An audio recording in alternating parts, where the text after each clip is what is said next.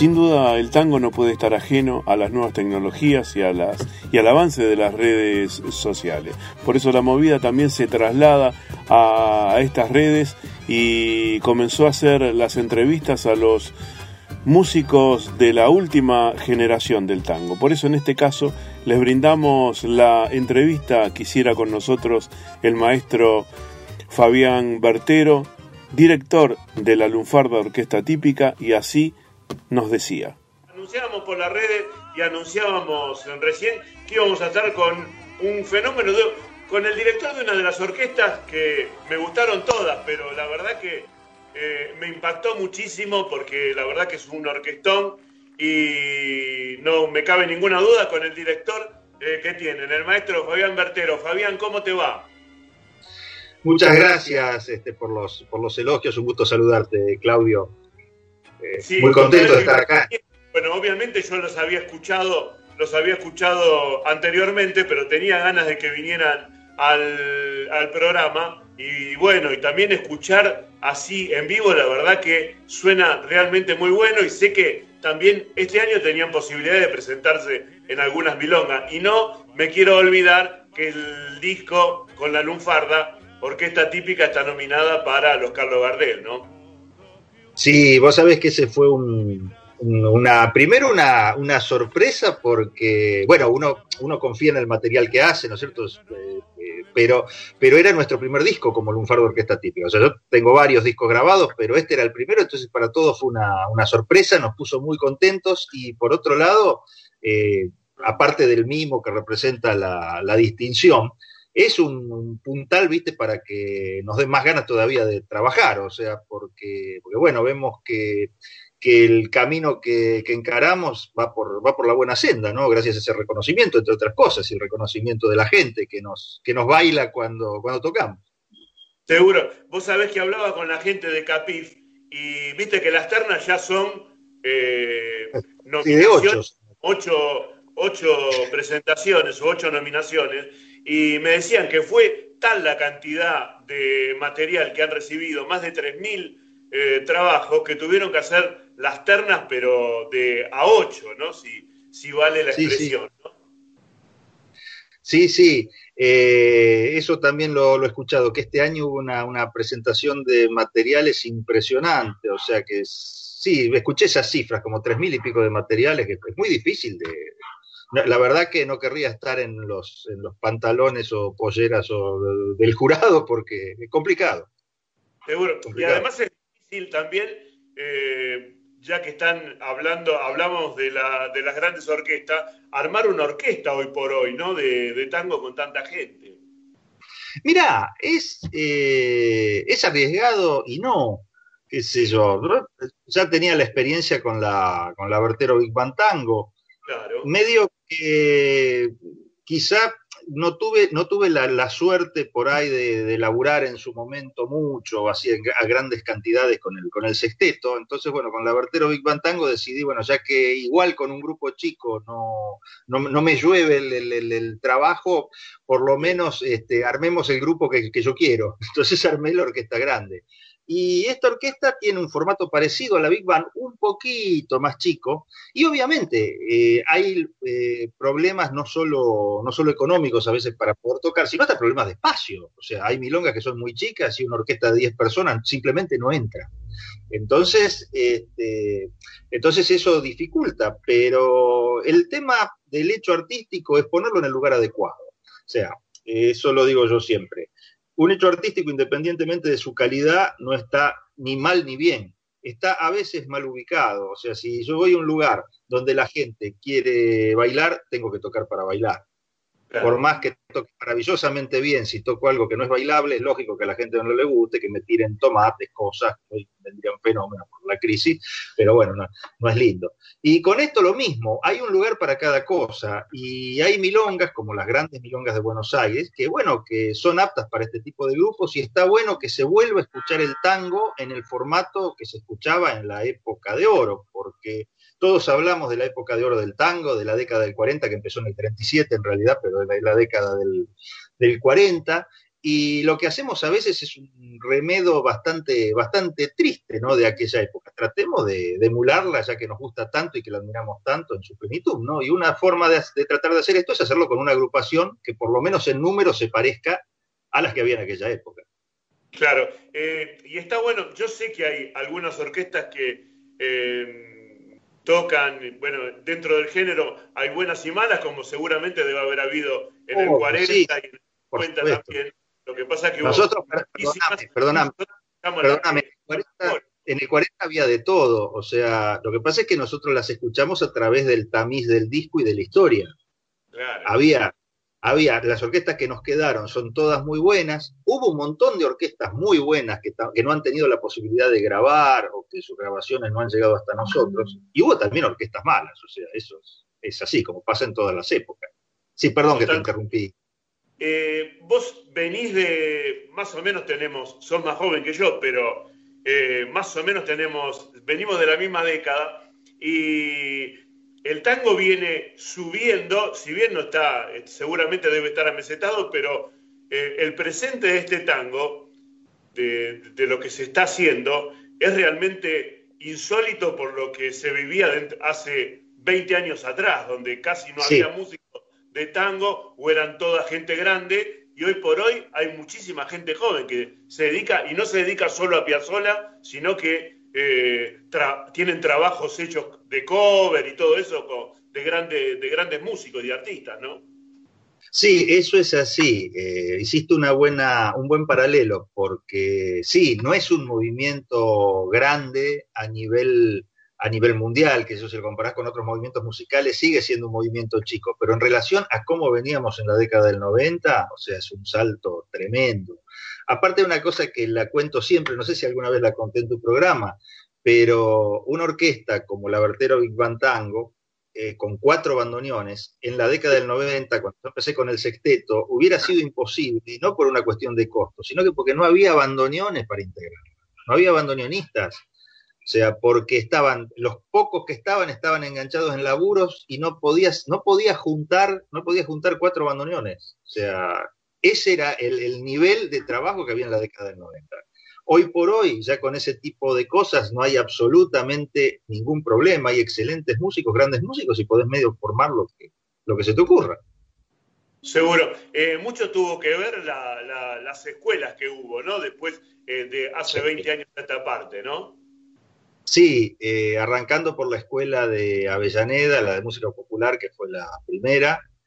Después, bueno, la, EMPA, después arrancamos nosotros con la carrera de, tango y folclore ahí en el, Falla, después arrancó también eh, la UNA, en fin. Pero sí, o sea, justamente la, escuela de Avellaneda, que fue la primera, que arrancó a comienzos de los 80, es como que se empezaron a ver los frutos de todo eso en la, en la primera década de este siglo ahí es donde empezó, empezó a fluir. Y no solo hay muchos músicos, sino que es sorprendente el, nivel de los músicos que hay. Y por supuesto, en el caso, eso en el caso estricto de bandoneonistas, por ejemplo, guitarristas, pero en el caso de cuerdistas, es tremenda la cantidad de ejecutantes de cuerdas muy, muy buenos que hay, y eso se debe a las orquestas escuela, las orquestas barriales, a ese tipo de, organismos. Han levantado el nivel de la música en cantidad y en calidad de una manera, de una manera terrible. Yo me acuerdo cuando, cuando laburaba de, violinista en el año 90, 91, que me presentaba los concursos para las orquestas sinfónicas, ¿no? para, el, para el puesto estable. Y de pronto en un concurso para un para violín nos presentábamos 10, 12.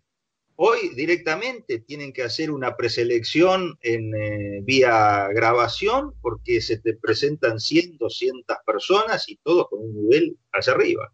Entonces eso hace una diferencia. Sí, me contaba, la otra vez me contaba Víctor Lavallén que en la Orquesta Escuela, eh, en la última vez tuvieron... Bueno, ahí me olvidé, de nombrarla, la Orquesta Escuela. No sé si no eligen eh, dos, y tuvieron creo que elegir cuatro porque la verdad que eran todos muy buenos, ¿no?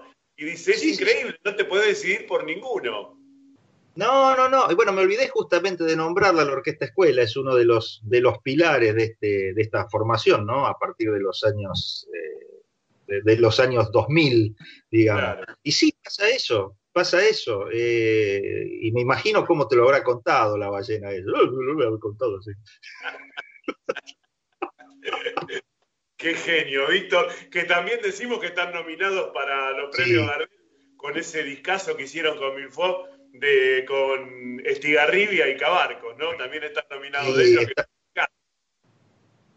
Sí, también están nominados. Hay un grupo de, amigos y grandes músicos ahí nominados, que uno es el trío de Víctor Lavallén, el otro es César Angeleri con su, con su grupo, y el otro es Huguito Rivas, que bueno, que es un amigo, aparte este el disco lo hizo con Julio Covelli, que es de Uruguay. Y bueno, qué sé yo, yo siempre digo, obviamente, yo el, el, Gardel, no sé, cada vez que quiero nombrar Gardel me sale el Martín Fierro, debe ser que soy un actor. Sí, sí, sí, es así, eh, a mí me pasa. y bueno, yo obviamente quiero que lo ganemos nosotros, pero qué sé yo, si son, son tan buenos músicos que, es como que queda en casa, cualquiera de los cuatro Y faltan muchos, pero es la NBA del tango que te incluyo obviamente. Y bueno, la verdad que son todos amigos también, la verdad que es una pena pero que tenga que ganar uno, pero la verdad que ya las nominaciones me parece bárbaro. Eh, bueno, seguramente se perdieron mucho el laburo por esta cuarentena infame y por todo lo que nos está pasando. Sé que el año pasado estuviste en Italia y seguramente eh, se han perdido cosas. Para el año que viene se, eh, va a me hiciste, me hiciste una nota. Sí, me hiciste una nota, me llamaste y yo estaba tan dormido que no sé realmente qué te dije. Voy a tener que escuchar el audio. Sí, sí, sí, sí, sí y bueno, ¿y se sabe algo si cómo sigue esto? Eh, si tenés la chance de volver a Italia. Sí, mira, eh, nosotros decimos cuarentena, pero en realidad es la pandemia el problema, o sea, es la enfermedad, esta cosa tremenda, bueno, que no se sabe medir qué hacer. Y en principio sí, siempre se están pensando cosas, o sea, lo que se pensaba para este año, por lo menos con respecto a Italia, se piensa para el 2021. El problema es que como es una cosa intermitente, hasta que no haya una vacuna, uno medio no sabe lo que va a pasar, porque vos podés programar ahora, está bien, sí, de acá al 2021, mayo en Italia ya abrieron, pero ¿qué sabes si en marzo no hay un rebrote, se vuelve a cerrar todo y, estamos otra vez acá? Con esta casi televisión que estamos haciendo. Este, sí, es un cuasi radio, cuasi TV. Totalmente. Vos sabés que siempre, siempre me negué, yo hace 30 años que laburo en radio y hablábamos con Manucho y me negué siempre, viste, de, eh, de hacerlo. Pero cuando vi, cuando llevaban, llevé las, las orquestas que salíamos por Instagram y reventaban, teníamos 9.000 reproducciones, digo, no, me parece que tenemos que andar por acá. Si bien la radio es importante para nosotros, me parece que también eh, ya llegó el tiempo de que tenemos que, caminar esta senda. Eh, te digo, hay amigos que nos están escuchando. Eh, Oscar Fernández, gran cantor, le, mandamos, le mandamos un abrazo. después a María Luján Rucio, excelente, nos manda también saludos y a William Zuluaga. Y también estaba viendo por ahí que Oscar Héctor, el milonguero de oro, gran amigo, el ah. hombre del nombre Milonga, eh, también nos está escuchando y nos manda saludos. Así que le mandamos un abrazo muy grande. Eh, maestro Bertero, le mando un abrazo grande, cruzamos los dedos para que gane. Eh, tengo que confesar que se lo voy a decir a los otros también, ¿no? Que vamos a cruzar los dedos por grandes no, por mí, para agarrarte de la mesa. No me diga que soy un falso, pero soy amigo de todos. Gracias, gracias a Dios que soy amigo de todos. Pero la verdad, y se lo dije, a usted lo digo, y, es Voz Populi, de cuando han venido al programa la orquesta, me encanta y el disco es un discazo, así que bien merecido si lo gana. Sí, che, yo te agradezco mucho porque parte, o sea, el éxito de un artista tiene que ver también con la parte comercial, cómo se maneja el marketing, cómo se maneja la, promoción. Y bueno, el, programa tuyo nos ayudó mucho, nos ayuda y nos da una mano siempre. Así que, así que te estoy sumamente, sumamente agradecido. Y cuando pase todo esto, cuando no nos infectemos, nos tenés ahí firme como, como talón de oso en esta cuasi TV en la cual te tenés que cambiar un poquito, poner bien un poquito, ¿viste? No es como antes la radio. Que... En casa casi esta, esta la radio en pantufla, ¿viste? Es, así. sí, es así. Pero eh, estamos viendo a ver cómo transmitimos cuando hagamos el programa de radio, eh, desde la radio para transmitir así también con... Estamos buscándole la vuelta para, para salir en vivo también por, por internet en el programa de radio, ya más o menos armadito como para salir con la locutor y todo. Pero bueno, estos son los inicios, ¿no? Es como en el año 52 los inicios del viejo Canal 7, ¿no? y más o menos. Eso. Estamos en la misma. Por ejemplo, a, nosotros nos, no es que nos solucionaría, pero nos aliviaría el problema si apareciera algún software que nos permitiera tocar cada uno desde su casa. O sea, hay un montón de software de ese tipo, pero hay un problema con la transmisión de datos, con la latencia o el delay, como le decíamos antes, que lo hace, hasta hoy lo hace imposible. el día que aparezca claro, el día que aparezca eso, eh, o sea, le decimos a la, gente que por ahí no lo conoce, parezco Mirta Legrand, no hay que explicarle a la gente, este, la latencia eh, de eso, o sea, cuando el, sonido llega tarde, o sea, yo toco acá, pero el que lo recibe y que tiene que tocar conmigo lo recibe un ratito después y a su vez a mí me llega un ratito después, entonces se hace imposible combinar.